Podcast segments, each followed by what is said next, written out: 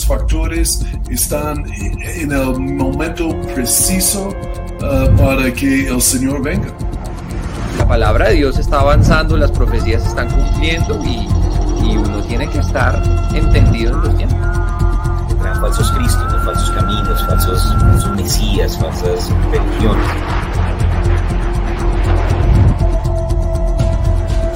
Exactamente como la Biblia habla y como toda la tecnología está listo uh, para el apocalipsis. Bendiciones, buenas noches a todos. Gracias por acompañarnos nuevamente en este programa de los últimos tiempos. Es un gozo que podamos estar aquí reunidos viendo todo lo que está sucediendo en el mundo y en la palabra, cómo se está cumpliendo. Y bueno, bendiciones, Pastor, ¿cómo te encuentras en esta, en esta noche? Bien, gracias, Pastor Pablo. Bendecidos. Y bueno, Pastor, tenemos un, tema interesante. Algunas personas han hablado también acerca de señales en Israel y, queríamos compartir hoy un poquitico acerca de, de, una porción de la escritura que habla acerca de una guerra que está por suceder. Entonces, no sé si quieres, tienes algún comentario o entramos de una vez en el tema.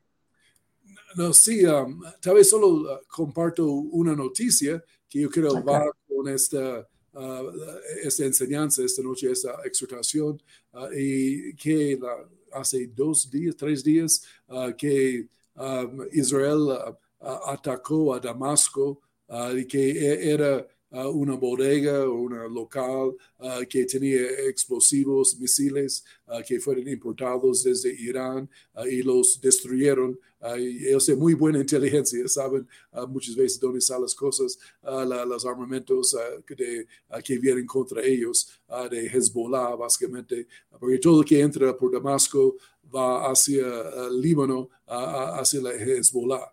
Entonces, Israel está muy pendiente de qué pasa por el aeropuerto de Damasco, ahí tratando de tener la, la fluir de armamentos hacia Hezbollah. Entonces, uh, fue como profético en un sentido de esta prédica, uh, de esta enseñanza, de exhortación esta noche, a tiene algo que ver con esta guerra de Salmos 83.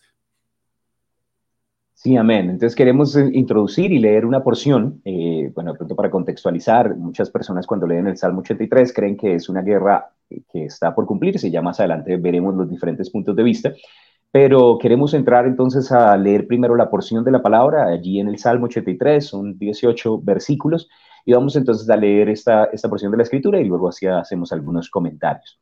Y también, si ustedes saben de algunas noticias, pueden también escribirnos ahí en el chat, en la página de igleco.tv y en la app. Salmo 83, versículo 1.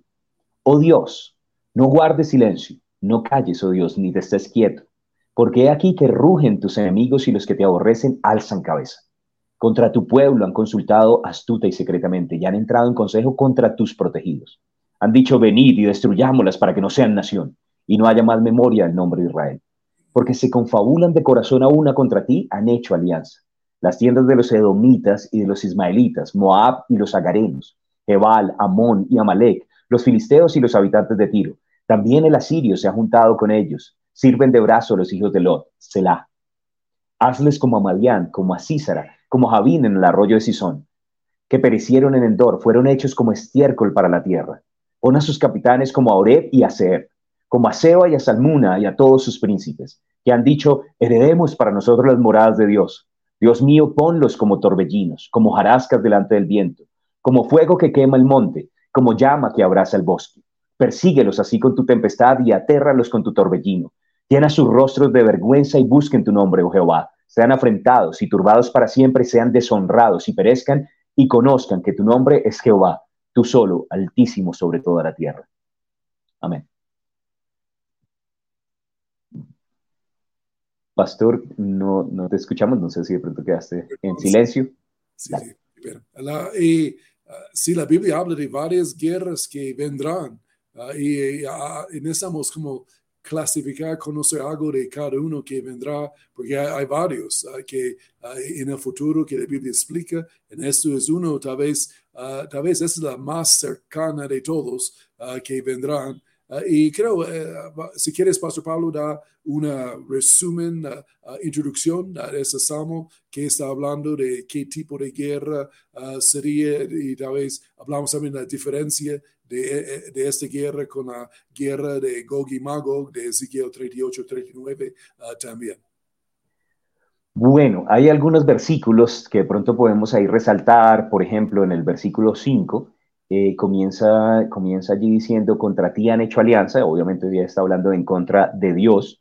En el versículo anterior, en el versículo 4 específicamente, dice, ellos han dicho, venid y destruyámoslas para que no sean nación y no haya memoria del nombre de Israel. Entonces, obviamente, no solamente están atacando al Señor o vienen en contra del Señor, sino contra su pueblo, contra la nación de Israel. Y cuando vemos ya los versos 6 al 8, empezamos a ver una alianza de 10 naciones. Se mencionan 10 diferentes pueblos con, su con sus nombres antiguos y vamos a mencionar de pronto algo de sus equivalentes.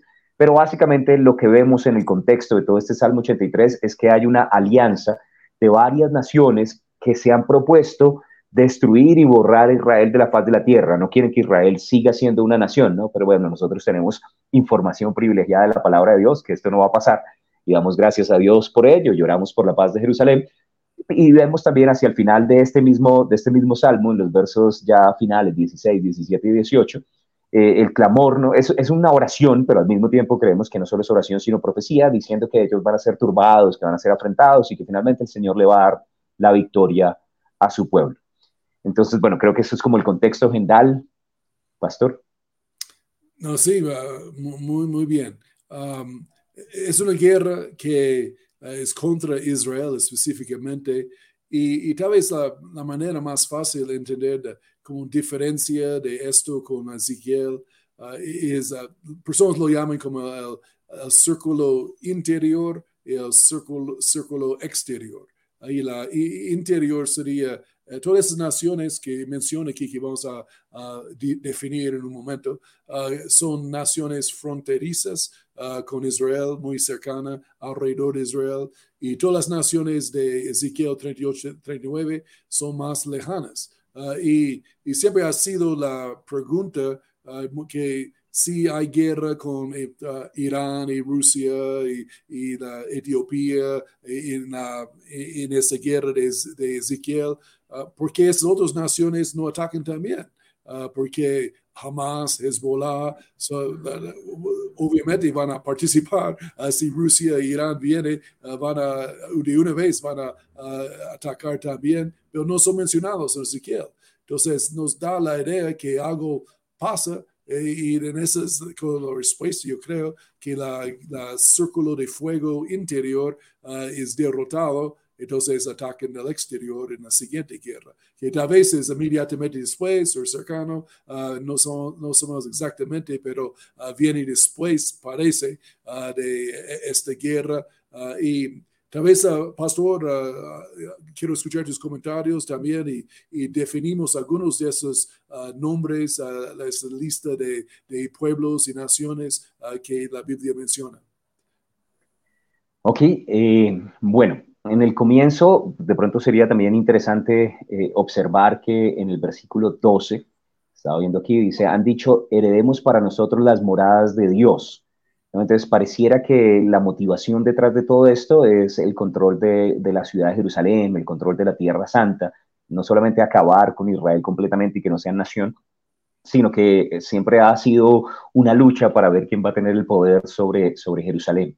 Y, bueno, y con, con eso en mente aparece en una lista de naciones. Entonces quiero mencionar, digamos, en el versículo 6 aparece Edom, Ismael, Moab, Agar.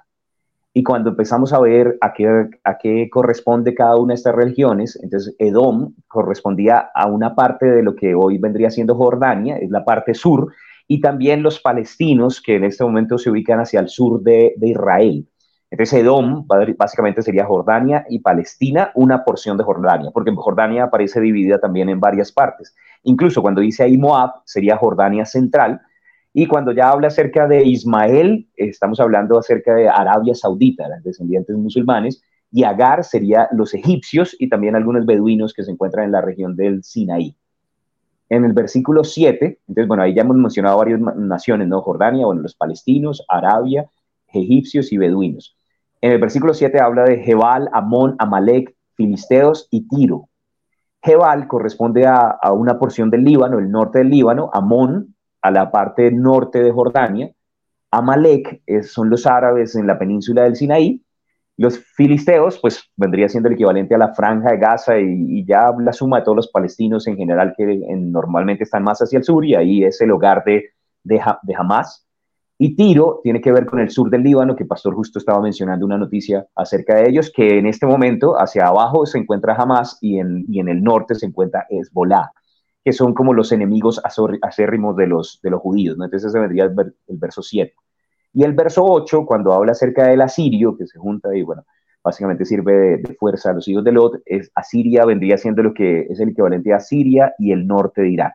Entonces, más o menos estas son las, las naciones que están allí comprometidas, Jordania, Arabia, Egipto, el Líbano, los árabes, eh, también, bueno, los palestinos en la franja de Gaza, y Siria e Irak. Entonces, más o menos eso es como la, el listado de naciones que vendría siendo, como Pastor lo está definiendo, las que están justamente alrededor de Israel.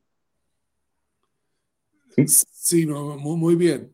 Uh, también, uh, tal vez aclaramos solo un poquito, eh, también a partir de las naciones de Arabia Saudita, Egipto, um, yo, creo que no es tanto la nación, el gobierno central, pero algunos grupos terroristas que están en esas naciones que van a participar. Ah, porque ah, no, no, no estoy seguro que toda la nación de Arabia Saudita, por ejemplo, o Egipto, pero las otras naciones más cercanas sí, uh, pero sí van a participar apoyando. Es como la 11 de septiembre, Arabia Saudita la, financió el ataque, básicamente 11 de los 12 terroristas eran de Arabia Saudita, pero no fue de la el gobierno central de ellos fue de grupos terroristas uh, que lo hicieron. Es más, más eh, en ese sentido, pero sí uh, van a atacar y, es interesante, uh, como tú mencionaste, pastor, que todos son alrededor de Israel, como lo llaman el círculo de fuego y todos, casi todos ellos son patrocinados o conectados con Irán también a la vez, como los títeres de Irán para atacar Israel y parece que Irán va usar sus títeres primero para atacar y después ellos mismos ataquen en, Ezequiel 38 y 39. Entonces, eh, muy interesante ese salmo. Muchas uh, personas en el programa nos han preguntado de Salmos 83 y yo creo es bueno que estamos aclarando un poco más, uh, enseñando un poco más uh, en esta área. Amén, amén. Y bueno, pastor, de pronto ahí mencionaste una cosa, porque entonces la gente dice, bueno, eh, creemos que hay una guerra futuro que va a suceder y entonces estamos, de pronto mucha gente ha escuchado hablar acerca de Ezequiel 38 y 39 y, y, y no han de pronto puesto tanta atención al Salmo 83, pero entonces una pregunta frecuente es como, ah, eso no es la misma guerra, ¿y cuántas guerras entonces hay? Y creo, bueno, ya, ya has dado respuesta a eso, eh, pero, pero ¿por, qué, ¿por qué creemos que son dos guerras diferentes? Um, porque la, una parte interesante de esto, uh, después que Israel gana, uh, tendrá como paz en sus fronteras. Uh, y, hmm. y, tienen, um, dice en Ezequiel 38, 39 que sería un país sin muros, en paz. En este momento, depende cómo lo interpretes, pero no es una nación de paz y, y sin muros hay muros, hay cercas eléctricas y, la, y de todo tipo. Es como un, campamento de concentración casi, de muy, muy, mucha seguridad, ¿no? Entonces, después que derroten esas naciones alrededor, yo creo sí hay paz que menciona Ezequiel 38, 39. Entonces, como hace la, la preámbulo o la preparación que Ezequiel 38 y 39 puede cumplir, uh, más exactamente como la Biblia menciona, que están en, paz, sin muros. Uh, entonces, uh, yo creo que eso es parte de Salmos 30, 83. Ahora sí son inmediatamente después unos o otros, tal vez sí, ¿no? y la, y, pero no estamos seguros, pa, parece que sí, pero e, e, esto veremos. Y parece uh, que esas dos guerras son eh, durante la gran tribulación, tal vez inmediatamente después del rapto o cercano del rapto, yo creo, uh, porque la manera que pelean y uh, el Señor involucra es, es, estilo Antiguo Testamento, ¿no? Ahí la, no tanto bajo la edad de gracia, donde estamos hoy, la, edad de la iglesia, es otra forma de administración de Dios, más como durante la otra dispensación que sería vigente otra vez durante la gran tribulación. Ahí la, en esta manera de que Dios se involucra más directamente con los asuntos de los hombres. Amén. Bueno, y otra cosa más de pronto es que estábamos hablando justamente antecitos del programa que algunas personas eh, creen que el Salmo 83 ya, ya se cumplió. Y bueno, y también de pronto cuando uno busca acerca del el momento en el que Israel se establece como nación y cómo finalmente todos estaban un poco molestos, las naciones musulmanas alrededor, y se formó una coalición de alianza de naciones que pues de pronto pueden buscar ahí en Wikipedia, la Liga Árabe, y, en la Liga Árabe las primeras naciones que entraron eran nueve de las diez del Salmo 83. Entonces, eh, en cuanto a eso que la gente pregunta, ¿esa guerra acaso ya no está cumplida o es una guerra que está por cumplirse? Eh, ¿qué, opinas tú al respecto de eso, pastor? Sí, algunos dicen que en 48 Ah, cuando la, guerra de 48, cuando fueron atacados por cinco naciones ah, específicas, ah, que este fue Salmos 83.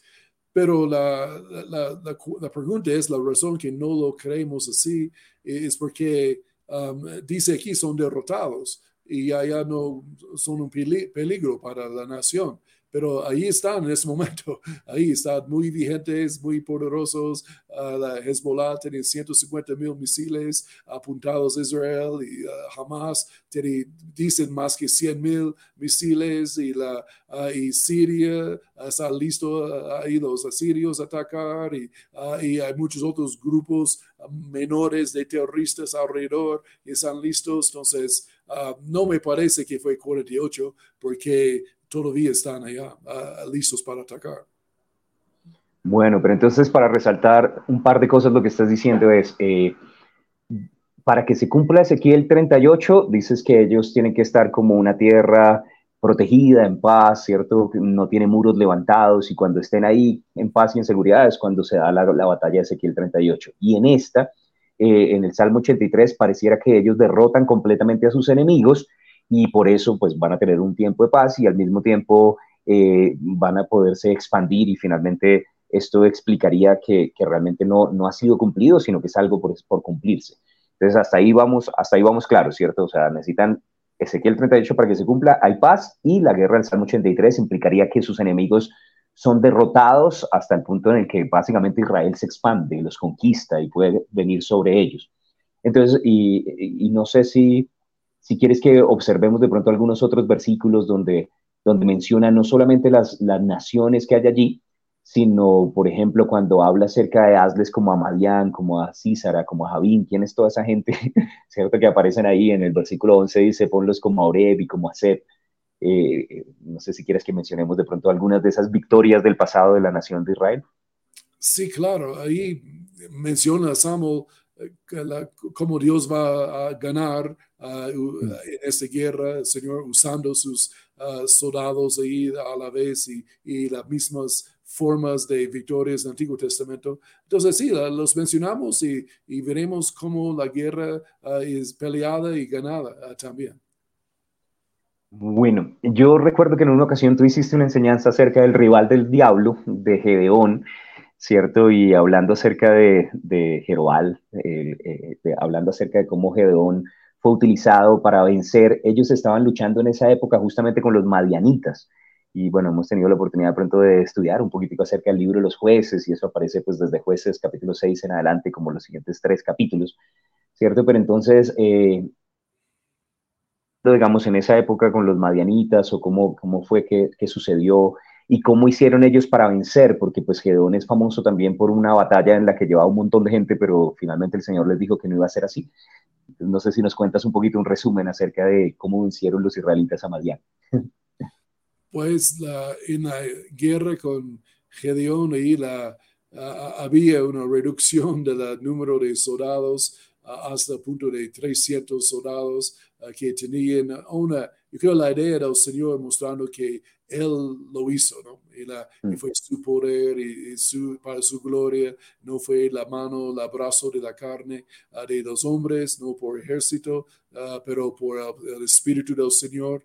Ah, y entonces ahí es la, es la idea de esas, ah, esa guerra también que proclama al mundo y mayormente al mundo musulmán ah, que Jehová es el Señor, Jesús es, Dios, ah, y la, eh, específicamente hablando, ah, que va a ser usado poco más adelante el avanzar a todo este pueblo del mundo musulmán, otros pueblos también eh, durante la gran tribulación, pero ahí está una cosecha grande ah, y van a- en un sentido, Alá, el Dios, la- el Dios de la luna ah, que era, ahí de los musulmanes, ah, va a ser derrotado. Y quiero van a abrir los ojos de mucha gente mostrando que eso es sobrenatural, tan poquitos ah, soldados y, la- y con ah, como, como 250 ah, mil misiles ah, lanzados a ellos y, ellos ganaron fácilmente o eh, eh, eh, rápidamente con la mano de Dios y, y va a humillarles para pensar que tal vez están adorando a Dios incorrecto, ¿no? Y, la- y listos para abrir sus corazones. Y Dios siempre mezcla misericordia con juicio a la vez, entonces hay una misericordia aquí también ah, para ganar mucha gente para Cristo ah, poco más adelante en la gran tribulación. Amén. Ellos notarán que el Dios poderoso que siempre vence es el Dios de Israel y bueno, ojalá eso sea testimonio para que muchos puedan llegar a creer en él. Hay, hay una cosa acerca de la historia de Gedeón que a mí me gusta, que es que Gedeón siempre está buscando como señales, ¿no? Y sabemos que él puso el vellón y si aparece esto mojado y lo demás seco y si aparece esto seco y lo demás mojado.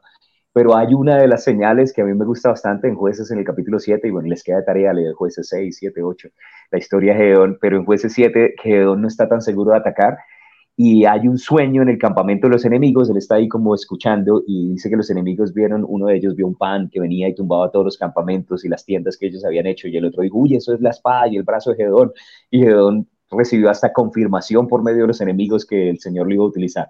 Pero bueno, fue chévere también que, que realmente fue Dios quien lo hizo y como en otras ocasiones, incluso en la guerra de los seis días, el Señor intervino también de forma sobrenatural para, para rescatar a Israel. Creemos que Israel sigue siendo parte del corazón del Señor, es su pueblo escogido y, y, así como hubo caos, confusión en esa época en el campamento de los enemigos y, y, derrotaron de forma sobrenatural a todas las naciones alrededor, pues ellos lo van a volver a hacer y así como, como Madián fue vencido, serán vencidos todas esta alianza de naciones. Ahora... Sí. Y tal vez un paréntesis ahí también en el programa, solo eh, eso toca hablar un poquito de la, solo que el enemigo ahí en esa historia en jueces con Gedeón que tenía temor que de ser atacado y la, yo creo es lo mismo hoy en día con los cristianos. Ahí la cuando nosotros atacamos resistimos al diablo sacamos la escudo de la fe la espada del espíritu el diablo tiembla y la, los violentos lo, lo, toman por fuerza, el reino de Dios, y, la, y el gran temor que el diablo tiene es que uh, cristianos ataquen, ¿no? Hay cristianos uh, tomen la delantera y usen su fe y tomen la tierra prometida y somos como agresivos en nuestra fe. Uh, entonces, es una muy buena lección ahí con el diablo temblando en su carpa, solo, uh, uh, con gran su miedo que ellos van a atacar. Si atacan, somos pan comido, uh, vamos a ser derrotados. Entonces, animo a los cristianos que ejercen su fe, ahí saca la espada del Espíritu, habla la palabra de Dios, crees a Dios y avanza, y el diablo va a huir eh, con temor, ¿no? También. Es una paréntesis ahí, pero no, no, no, pude resistir ahí. No, pero es muy bueno porque a veces de pronto Gedeón está asustado y están más asustados los madianitas, ¿no? Y a veces uno de pronto se deja intimidar cuando está más asustado el diablo de que nosotros nos enteremos el poder que nos respalda y necesitamos, sí, actuar como, como los hijos de Dios y saber que estamos respaldados desde el cielo. Entonces, gloria al Señor. Dios nos llama a un tiempo como este, no para caer, sino para vencer en su nombre. Bueno, hay otros versículos ahí más adelante que de hecho esto me hace pensar que hay que leer la Biblia porque en el versículo 9 empieza a decir el salmista, hazles como a Císara, como a Javín en el arroyo de Sison, ¿no? Entonces, no sé si de pronto nos quieres compartir también un poquitico acerca de eso, pastor. Sí, señor. La, ¿Y, qué verso, perdón? Versículo 9, hazles como a Císara y como a Javín. De hecho, ahí menciona varios personajes, también ahí en, en, el versículo 11 habla acerca de Oreb y de Seb, y habla de varios, Seba, Salmuna. De hecho, mientras yo estaba leyendo el Salmo, tuve que empezar a mirar esto donde aparecen. Y, bueno, me acordaba de pronto de Císara eh, específicamente, pero del resto hay muchas, como muchas historias que, que para poder entender este Salmo 83 hay que leer también en, contexto. Entonces... Nos gusta la historia de Cícera, eh, es una forma que ganaron uh, cuando uh, él uh, fue matado por la Jael ahí en la carpa, ella tomó una estaca y lo clavó ahí en su cabeza y la y tenemos que tomar la estaca de la palabra de Dios y clava el diablo al piso, ahí, la, ahí hablando la palabra, creyendo la palabra, ahí usando la, como mencionado, la espada, pero clavamos al diablo ahí la, al piso, ahí la, usando la, la martillo de la palabra de Dios, ahí que rompe uh, fortalezas y rompe las maquinaciones, los ataques del diablo. Entonces, e, e, eso es muy buen ejemplo con Cícera, ahí la y aún demostrando que uh, mujer, una mujer tal vez uh, es la vaso más frágil, uh, puede derrotar al enemigo, cuanto más los hombres y las mujeres, todos niños, jóvenes, usando sus estacas de la palabra de Dios, podemos ganar. Ahí la, pues una manera que ganó la, usando la, derrota del diablo aquí en, en ese Salmos 83, pero también aplica a nosotros hoy en día como cristianos. Amén. estaba escuchando también en Iglecam el viernes que pasó y también está por ahí la, transmisión, si quieren escucharlo. Pastor William Gibbons hablaba acerca de que Dios no solamente utiliza gente muy valiente, sino que usa a veces a Gedeón que estaba un poco temeroso o a Barak que no quería salir en la batalla. Y justamente los dos aparecen aquí, ¿no? Gedeón, pues en el, versículo anterior que hablábamos acerca de los madianitas y, y aquí también con Císara era Barak, que no sabía si salir y Débora lo anima y le dice que va a caer en manos de una mujer, pero no era en, manos de Débora, sino de esta señora Jael. Pero lo interesante también de toda esa historia que aparece ya en el libro de los jueces, en el capítulo 4, es que eh, estos dos personajes eran, eran fuertes, era un rey y su capitán, y, creían que iban a ganar y, fueron como traídos de forma sobrenatural para el Señor vencerlos a través de Barak y de Débora. Entonces me gusta eso porque pareciera que las naciones alrededor son como jaladas y, caen en una trampa que Dios mismo les pone, ¿no? Entonces pareciera como si Dios estuviera cuadrando todo para poder expandir el territorio incluso de Israel, porque los enemigos quieren reducirla, pero la Biblia dice que al revés, va a expandirse como en la época de David. Y en medio de eso, los enemigos tienen que huir, porque Císara estaba escondiéndose y termina ya en la carpa de Jael, y bueno, Jael le da lechecita y lo deja durmiendo y lo clava. Pero el punto es que que ellos van a salir huyendo delante de la nación de Israel, así como salieron huyendo Císara, ¿cierto? Y, Javín en, esa historia. Y, bueno, y por otro lado también, cuando miramos los otros personajes, Oreb y Seb también estaban en la época de Gedeón y les cortaron la cabeza, pero hay un par de personajes que me llaman bastante la atención, que son los versículos, en el versículo 11 dice Seba y Salmuná, que eran unos reyes de Madián, Seba, Seba y Salmuná. Entonces, no sé si de pronto han estado familiarizados con la historia, por eso les decimos hay que leer, hay que leer la Biblia, ¿cierto? Pero, pero específicamente la historia de Gedón es mencionada varias veces aquí, jueces 6, 7 y 8, y estos personajes aparecen en el capítulo 8.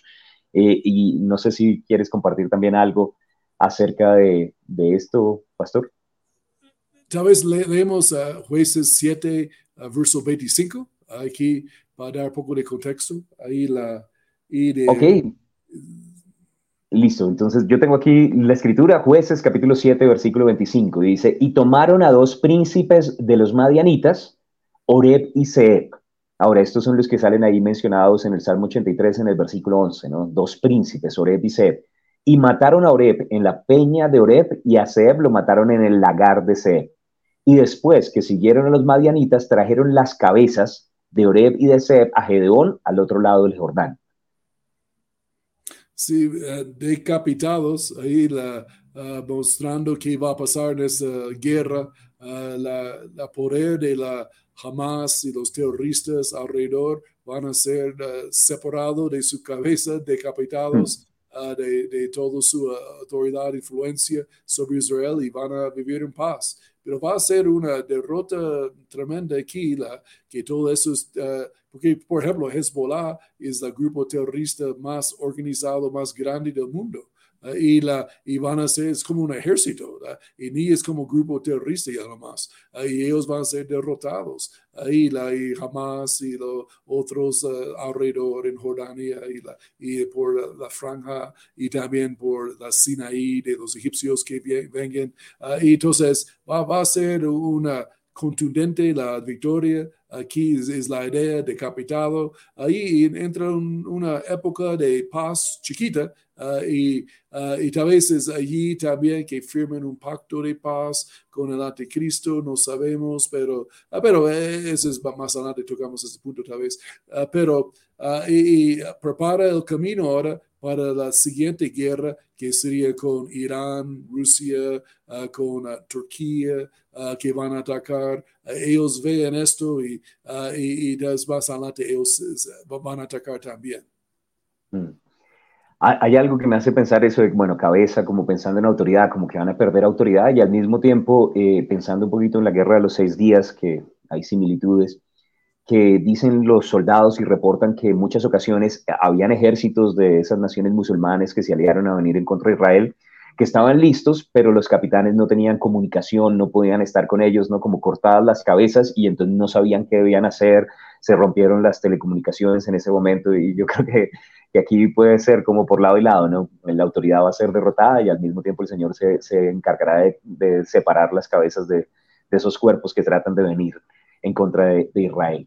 Hay otro versículo que, bueno, ya que leímos ahí en el libro de jueces, hay muchos que podríamos leer, pero me gustaría de pronto leer jueces 8 y ida ahí los versículos 20 y 21, porque a mí este me parece, me parece que describe un poco la expansión, la expansión de la, de la nación, así como en la época de Gedón.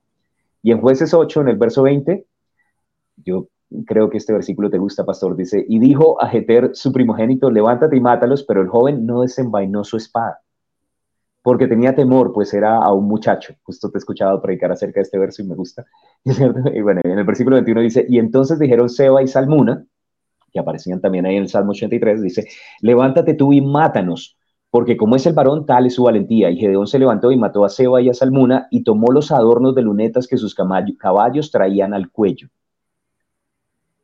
Y bueno, y bueno, entonces eso es eh, chévere, la, idea, la historia, y a veces los cristianos uh, jóvenes uh, no usan su espada, y es la razón que no disfruten la, toda la victoria que el Señor tiene para ellos en la vida en muchas áreas, pero necesitamos uh, una, enseñar a los jóvenes y enseñar a los jóvenes cristianos a usar su espada y no tengan temor, porque funciona Ahí la, porque el poder no está en la mano o el brazo uh, de la que usa la espada, el poder está en la espada. Y solo tenemos que usarla. Y el Señor hace el resto. Uh, y la, y, pero me gusta los dos que sí fueron valientes y atacaron y ganaron y tienen los despojos ah, también uh, de la botín de la victoria y siempre hay botín el Señor tiene por nosotros. Pero hablando otra vez de Salmos 33, ahí la uh, que van a ganar otra vez a, Israel sobrenaturalmente, que va a ser un testimonio a, muchas personas ahí en el mundo para abrir las puertas para las misiones y evangelismo de los 144 mil evangelistas judíos que son levantados ah, más adelante. Ah, pero ah, ese salmo es chévere, Pastor Pablo, y nos da ánimo también ver que todo está preparándose como Dios poniendo las piezas de la rompecabezas en, en su lugar, preparando todo. es fascinante ver cómo el Señor está, como todo está preparándose para los últimos días, para esas, esas guerras que van a pasar. y Tal vez concluimos, pastor, pero el tiempo ya está pasando aquí de la, esta guerra para que la gente tiene, por lo menos, tiene un buen resumen, un bosquejo y sus mentes de cómo será y cómo relaciona con Ezequiel 38, 39. Si quieres tomar esta palabra, uh, Pastor Pablo. Bueno, pues básicamente lo que quería también como concluir es, que es que tengo mucha, mucha, he tenido la oportunidad de enseñar un poquito del libro de los jueces y gracias por la oportunidad. Pero en el libro de jueces, cuando uno estudia, cuando uno estudia la historia de cómo venció Gedeón, él no recibió ayuda de, de los que debían haber ayudado, sus familias, sus aliados, ¿cierto? Y, finalmente, como vieron que solamente 300 hombres subían, la gente de Sucod y Peniel, hebreos también, no quisieron apoyar porque vieron que tal que pierdan y, y no vamos a tener así como respaldo. Y, y, vienen en contra de nosotros, se van a desquitar y no vinieron contra los madianitas. Y esto me hace pensar que tal vez Israel no va a recibir mucha ayuda, pero así como Gedeón venció, ellos van a poder vencer. Y por otro lado también, cuando ellos salieron contra los madianitas, los madianitas se devolvieron a sus territorios y Gedeón tuvo que ir a perseguirlos en medio de sus terrenos y los venció y ahí, bueno, dice que les había quitado los adornos y las lunetas y se quedó con territorios de ellos. Entonces lo que hizo fue expandir el reino. Y yo creo que Israel va a poder tomar territorios de enemigos cuando estos enemigos vengan a atacarlos y ellos van a poder crecer. Es por eso que van a estar en paz. Todas las naciones musulmanas van a estar asustadas, como vinimos en contra de ellos, no los pudimos derrotar. Ellos se fortalecieron, extendieron su territorio, se quedaron con Jerusalén, se quedaron con todo, y entonces ya van a quedar un poco menguados. Pero entonces las naciones del círculo exterior van a empezar a molestas por esa derrota, a otra vez a fraguar o a confabularse, a mirar qué forma van a tener para, para atacar. Entonces, tal vez eso le va a dar una falsa confianza a Israel, que va a estar segura, uy, ganamos, los vencimos, el Señor nos ha protegido, y eso va a ser lo que dé pie más adelante a que se dé la guerra de Ezequiel 38, donde dice que finalmente ellos vienen para, para tomar esos despojos. ¿Cuáles despojos? Los que Israel había ganado dentro de la guerra del Salmo 83. Y tal vez esto es lo que haga que más adelante, incluso pensando en, en, el Tratado de Paz de Daniel en el capítulo 9 y de por qué en la Gran Tribulación hay un tratado y por qué hay estas cosas, entonces tal vez se necesita que Salmo 83, Israel venza, tomen Jerusalén, oramos para que Jerusalén sea completa, ellos firman el Tratado de Paz, los musulmanes, como diciendo, no, nos tienen derrotados y perdimos, y eso va a dar pie para que se firme el Tratado de Paz, comience todos los eventos que nosotros conocemos en la Gran Tribulación y la Guerra de Ezequiel 38.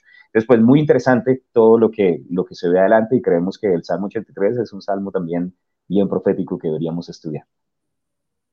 Sí, señor, es, es sobrenatural también para pensar uh, que esos 10 grupos de personas y naciones y naciones éticos, eh, étnicas también a la vez que están vigentes en este momento y son enemigos de Israel y que Israel existe y todo eso habla Salmos 83 y todas esas cosas son sobrenaturales que la Biblia pudo predecir esto hace 2600 años y da la geografía exacta, la situación uh, política exacta como es el mundo hoy en día, hace 2600 años. Entonces necesitamos entender que la palabra es la palabra profética más segura, uh, que es perfecta, y que podemos confiar en la palabra de, de, Dios, su palabra escrita, su espíritu también, ahí la que todo va a suceder exactamente como el Señor dijo, ahí la, en la Biblia. Entonces podemos confiar en cada palabra uh, que está en, en, la palabra, en la palabra de Dios, pero eh,